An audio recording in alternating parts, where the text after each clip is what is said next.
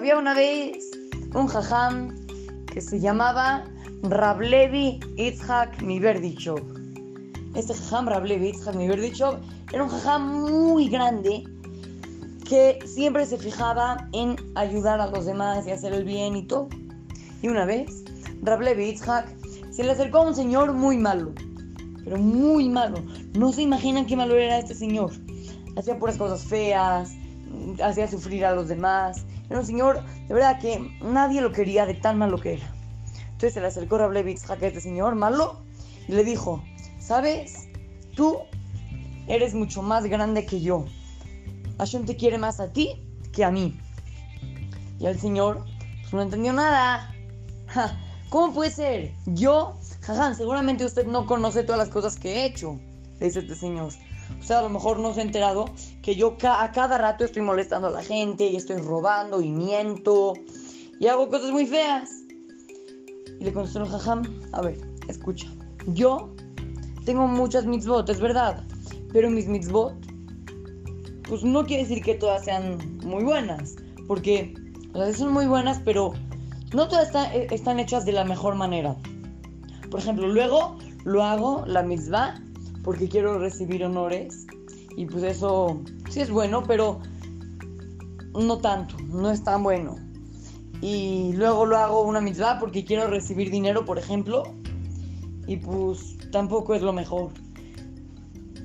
Y tú, dice Rablevi, tú haces puras saberot, pero hechas perfectamente bien. No tienes Yetzerara, no tienes instinto del mal. Entonces, digamos de que tienes ganas de hacer esto, pues lo haces de la mejor manera. Y te voy a contar.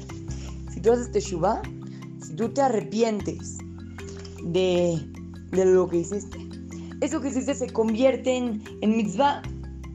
Y como todas tus saberos son hechas muy bien, vas a tener muchísimas mitzvot hechas muy bien. Y entonces Hashem por eso te va a querer más a ti que a mí. Este señor hizo Teshuvah y todas sus saberot, que estaban muy bien hechas, se convirtieron en mitzvot muy bien hechas. Niños, yo les voy a decir, muchas veces nosotros hacemos algo malo y nos desmoro y nos sentimos mal. ¿Ok? Decimos, no, no lo hubiera hecho, qué malo soy, qué tonto soy, no puede ser.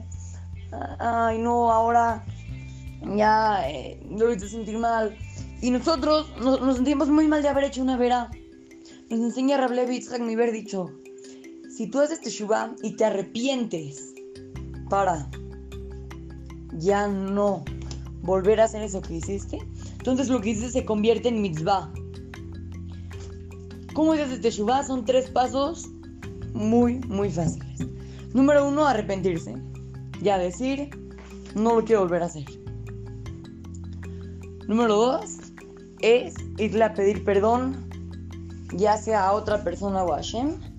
Y número tres, decidir, no lo quiero volver a hacer. Niños, les conviene, si hacen algo mal, arrepiéntanse y van a ver cómo Vedrat Hashem ya no lo van a volver a hacer. Así es que, lo saluda su querido amigo Shimon Romano para Ratu Go Kids, Motora Monte Sinaí.